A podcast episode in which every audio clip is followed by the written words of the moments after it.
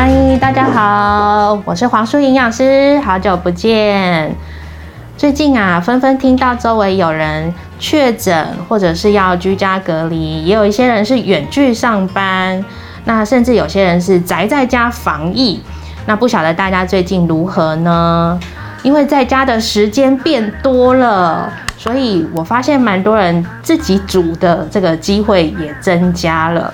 那自己煮呢？很多人为了要求快啊、求方便啊，所以会转而去，比方说叫外卖，又或者是说买一些食物回来囤。那囤的东西呢，有些人就会选择比较快的。就是即时加热的这种加工食品，那因为吃的加工品变多啦，所以有没有觉得自己的体重可能会不小心上来呢？又或者是现在天气渐渐热了，很多人会选择说，哎，喝个饮料啦，舒压一下啦。好，所以当你吃的这个加工品变多了，饮料也喝多了，然后局限在家这个空间比较小，所以呢，活动量变少了，所以很可能。体重就不自觉的增加个两三公斤哦。那肥胖呢，又跟这个 COVID-19 其实是有关系的。所以，我们来看一张表格，大家会更清楚。体重的控制很重要。那肥胖呢，其实也会引发一些像是代谢的异常啦，或者是说免疫的受损啊，或者是身体比较容易处在发炎状态。而且肥胖的人通常会伴随着像是高血压、心血管的疾病、糖尿病、高血脂，或者是肾脏、肝脏方面的疾病。那也有一些人会说，哎，这个好像打呼声比较大，那有可能就是这个阻塞性的睡眠呼吸中止啦。所以肥胖本身就有很多的这个代谢方面的异常，加上发炎的状态。那如果是肥胖的人染这个 COVID-19 的机会，也会比一般标准体重的人高出了四十六 percent，所以他的确诊机会就会比较高了。那如果真的不幸染疫了，怎么办呢？他其实肥胖也会增加后续像是住院啊，啊，或者是说死亡的风险啊，甚至比较容易中重症的这个比例也会变高哦。而且在打疫苗的这个效果也会打折扣。好，所以体重控制很重要，不只是为了以前我们会提要防癌啦，好，或者是说呃体态的这个健康跟心血管的疾病也有关系啦。现在我们最大流行的这个 COVID-19 也是息息相关的，所以在家里防疫也要兼顾你的体重哦。那我们今天呢，除了居格讲三加四以外，饮食也有三加四。让大家可以达到轻盈的体态，然后又可以居家防疫的效果。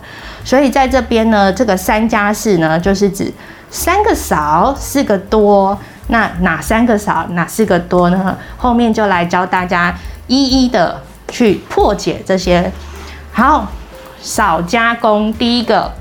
因为现在很多人就是选择呃加工的食品变多了，所以我们在吃的部分，像有时候我就看到有的人会选择那个呃微波加热的，比方说培根奶油意大利面，加热一下就可以吃，的确是很方便，但是不自觉就会吃比较多的加工食品啦，或者是油脂含量就会变多了，所以请大家留意一下。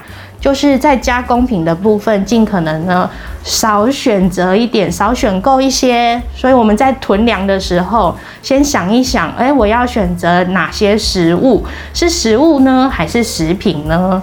那食品大部分指的就是加工的这个程度是比较高的啦。好，那还有一个加工品，我觉得也要稍微留意一下，因为很多人都会想到加工肉，这个是很容易联想的。但是如果是豆腐呢？豆干呢？很多人觉得植物性蛋白质应该不错啊。这边就小小的提醒大家，因为有些油豆腐啦，或者是油豆皮、油豆包这些多个油字，就是所谓的油炸类啦。那当然就是炸过以后含油量、隐藏油脂多了，那你就会不小心掉到这个陷阱里头。所以少加工的部分，就是建议大家加工肉尤其要减少。那或者是说，有的人可能在家里煮个简单的面呐，那你就会放一些丸子、饺之类的，对不对？那这个丸子、饺之类的也是属于加工品哦。好，所以我们在加工肉啦、加工的丸饺类啦，还有一些油炸的豆制品这部分，可以尽量的减少。我们可以把它替换成比较健康的选项，即使是吃豆腐，我们也可以选择像板豆腐，比起这个油豆腐来的又更健康哦。好，那再来一个少糖，因为现在喝这个手摇饮的人变多了，或者是可能在家里都会买一些饮料回来囤，对不对？那在饮料的部分呢，很容易糖就会吃多。那糖跟脂肪肝啊，或者是跟代谢症候群、跟三高，甚至跟痛风都是有关系的。那我们直接把糖糖呢，就是定义为叫做慢性毒药。那糖到底要怎么吃啊？可不可以吃？其实可少量呐。那所谓的少量呢，是指多少？就是指你整天的热量百分之十以下。那意思就是，如果你的热量整天需要的是两千大卡的时候，那百分之十就是只能够吃两百大卡的糖哦。那两百大卡换算成克数，大约就是五十克的糖。那在一般的手摇饮料店，现在因为政府有规定，你要标示出你的含糖量以及热量，所以大家如果真的要买饮料的话，可以看一下包装上面，如果是包装类的饮料，它会有必营养标示；那如果是手摇饮料店，它也会在店家里面也会标示出来它的这个含糖量有多少。所以我们来看，假设说像这边的表格上面。哇，就可以看到选择一杯这个柠檬冬瓜，它的含糖量就是接近六十七克，然后热量就会有三百多卡。好，所以这样子你就可以知道自己吃掉了多少糖分。所以尽量呢，在我们如果如刚刚说的，一天五十克以下的糖的话，你看哦，这样子饮料一杯就很容易超过了。所以如果你真的要喝，我们当然就选择。无糖、微糖，把这个糖的量减低，因为有时候在烹调上，我们已经会加点糖去做调味了，所以可能就已经在三餐里面多少吃到一些了，所以你的扣打早就已经用掉一点喽。那你如果再加上每天一杯饮料的时候，你整天的量这个糖量一定是超标的。好，再来一个少油。好，油脂的部分呢，如果你在家里煮。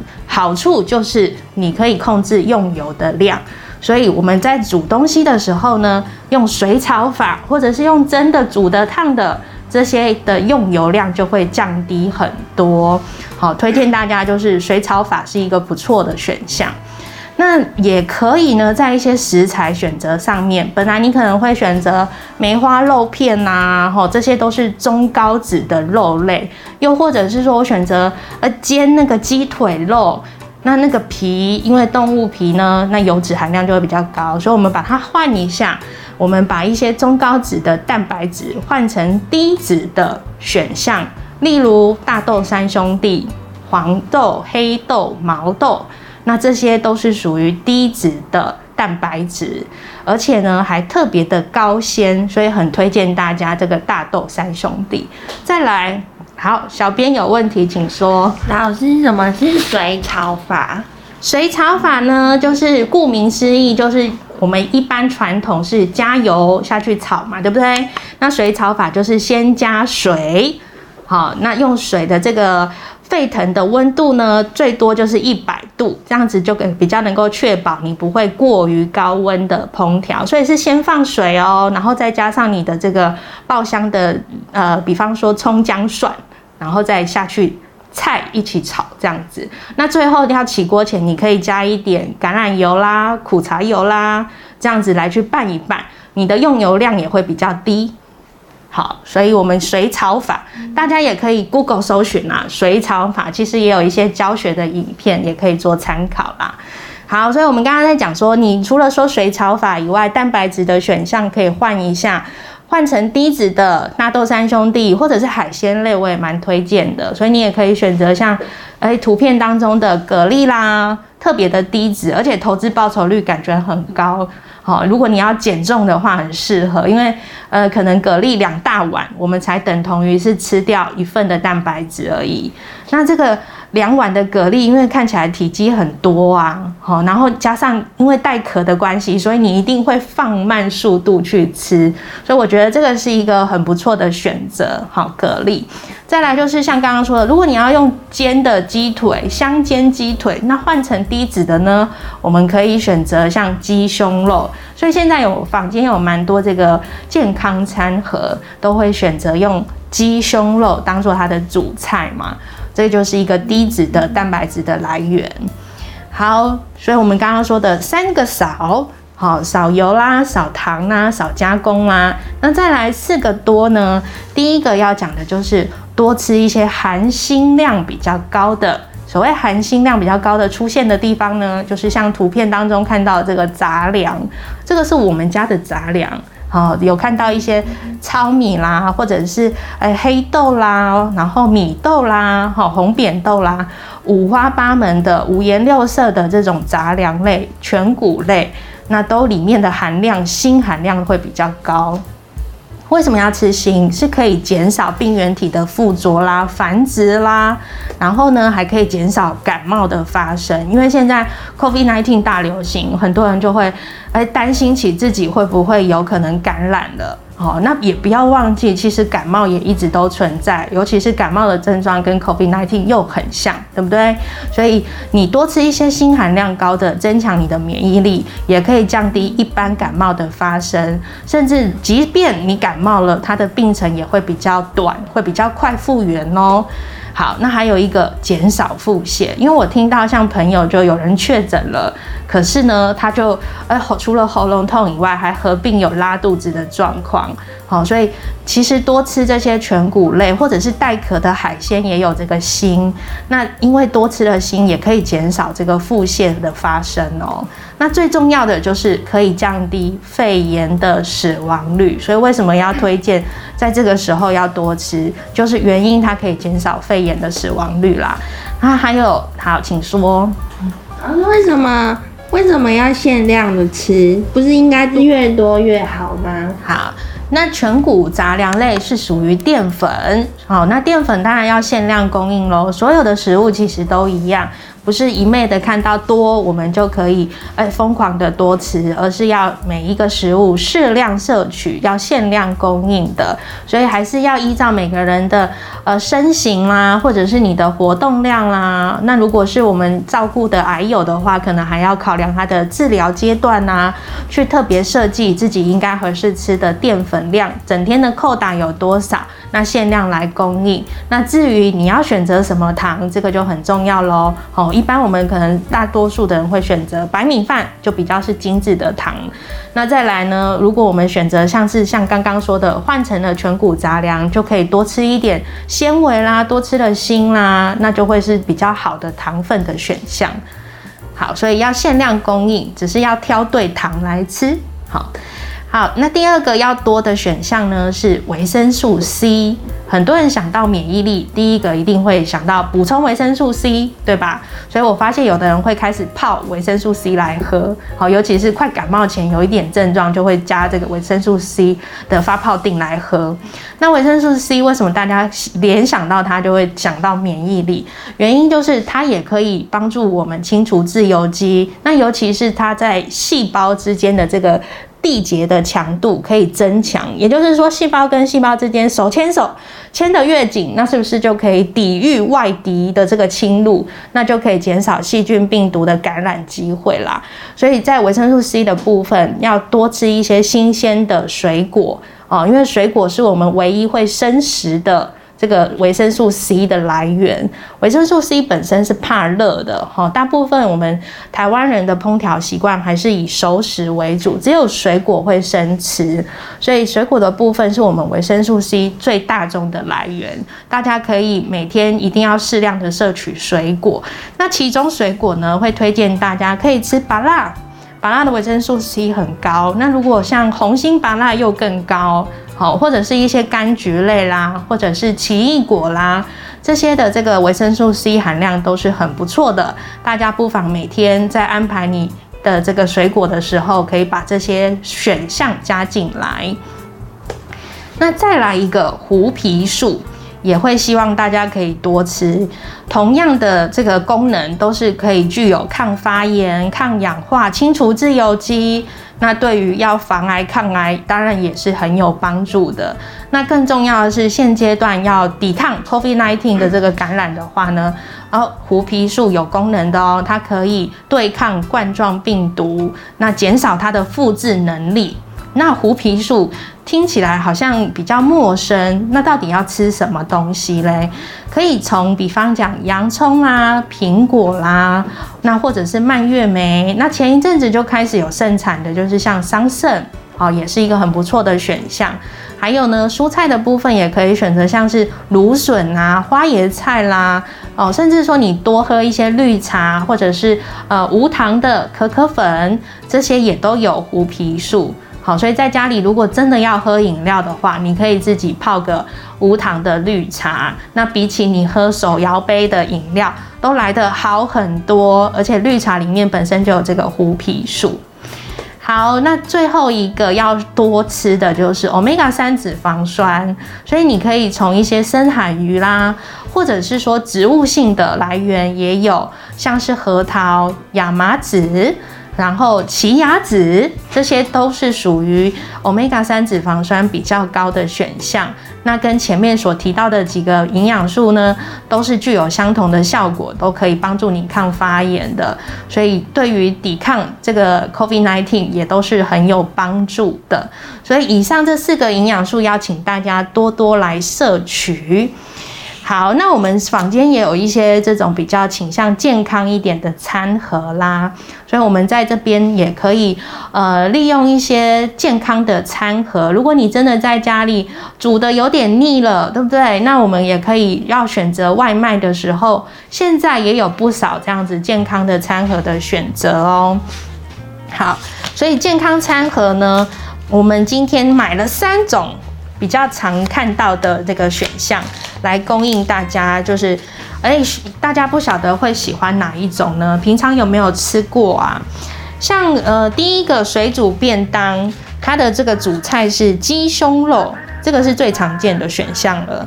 那可以看到的就是它有蛮多的这个肉的这个量分量很多，那下面就会有一些紫米饭。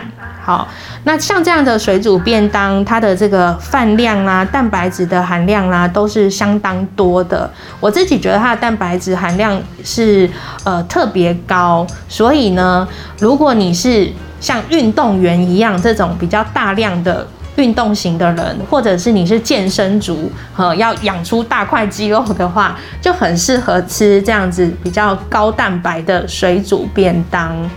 那它的好处就是它的菜，呃，我自己吃过，我觉得它是真的没有油的，好，所以在油脂的含量是真的比较低。那它的这个饭跟蛋白质的部分就会比较多哦，好，所以整体来讲它的热量，呃，也是有到六百五十大卡左右的。那第二个呢是呃所谓的夏威夷盖饭，好，这个也蛮常见的。那好处就是你可以看到它有五颜六色的蔬菜嘛，然后呢，再来它的米饭还有蛋白质的量呢也算不错，但是蛋白质的量没有像这个前一个介绍的水煮的鸡胸肉来的这么大量，好，所以我觉得它是相对来讲比较均衡一些的，就是有饭，然后也有蛋白质，但是它的蛋白质不至于过高，好，那蔬菜的分量也都还不错。好，然后好处就是它的菜的颜色是比较在丰富多元一些的。那唯一呢，它跟前面有一点点不一样的地方，就是它因为是属于有点像生菜沙拉的这个状态，所以它会淋上一些呃调味的酱料。那这个酱料就会增加一些油脂的摄取，所以在这边它整体的热量跟前一个介绍的水煮便当其实是差不多，都是在六百五十大卡左右。那原因就是在于它的蛋白质有减量了，但是它有加了这个酱汁，所以有油脂的摄取。好，那再来第三个，这个叫做低碳的这个餐盒，现在很流行这个。低碳饮食，或者是叫做低糖饮食，好，都是等于把这个碳水化合物减量，那所谓的碳水化合物，其实把它再俗称一点，就是讲淀粉呐。所以它就是把淀粉的量都减少了。有一些人吃生酮饮食的人，可能就会选择像这样的低碳餐盒，因为它里面的米饭呢，把它全数换成用这个呃菇菇或者是花椰菜去把它剁碎以后，把它做成类似米饭的这个大小口感。好，让你觉得好像替代了米饭，其实你在摄取的并不是饭，而是蔬菜。所以它整体的便当来说，比较特色的地方就是它的碳水化合物、淀粉含量非常的低，呃，会让你觉得就是蔬菜的量吃的是比较多的。所以三个便当里面呢，它的菜量是最高的。然后淀粉含量非常的低，这个呢很适合用在，比方说你今天在家里呢，哎呀不小心嘴馋，已经吃了太多的淀粉了，哦白天可能都把淀粉的这个扣达都吃完了，那晚上想要轻食。哦，这样比较简单一点的话，你就可以选择像这样子的低碳餐盒。这样子你在吃呃这个低碳餐的时候，米饭已经是自动换成菜了，那就可以稍稍弥补可能白天吃不够的菜量，然后又不至于增加你的额外的淀粉吃的摄取量。好，所以我觉得这三个餐盒各有它的特色，那你可以依照自己当下的需求去做选择。好。这个是我们常见的餐盒啦，那大家就也可以做参考。如果你真的在家里，呃，没有煮的时候，我们想要选择外卖，你就可以尽量挑选像这样子比较符合健康原则的餐。那除了餐点以外呢，还是要建议大家，就是在家里，即使空间有限哦，那做的时间可能就会变比较长。那呃，看电视的时候，不妨就是起来动一动。那在动的部分呢，运动我也有推荐大家几个合适可以在家里做的。比方说，有些人家里可能就简易型的跑步机啦，那你就起来动一动，就跑一跑啦，或者是在这个跑步机上做快走也是可以的。甚至呢，也可以在家里，如果没有这些工具的话，那你就最简单开合跳，或者是跳绳，这些都是可以快速让你增加心肺功能的有氧运动。那再来搭配一些阻力训练的话，就可以达到增肌的效果。所以阻力训练呢，像瑜伽，有些人就会准备这个弹力带啦，或者是瑜伽球啦、瑜伽棒啦，这些辅助也都可以达到这个增肌的效果。那如果没有道具，一样，我们就选择像深蹲、伏地挺身、棒式，好，这些都是最简单，不需要任何道具的。都是算是主力训练的一种，而且在家里就可以做，这些都不需要太大的空间。好，所以大家在家里除了饮食上做到这个前面提的三少四多，好，那再来运动的部分，大家每天起来动一动，动个至少三十分钟，那就可以确保说，你就算居隔个七天好了，或者是七加七也好，那你至少出来以后不会因此就体重上升了。那如果你们想学更多，欢迎可以参考，就是之前基金会出版的这本书籍《做自己的营养师》，里面也可以教你怎么算热量，怎么去注意这个分量哦。好，今天的直播到这里，好，谢谢大家。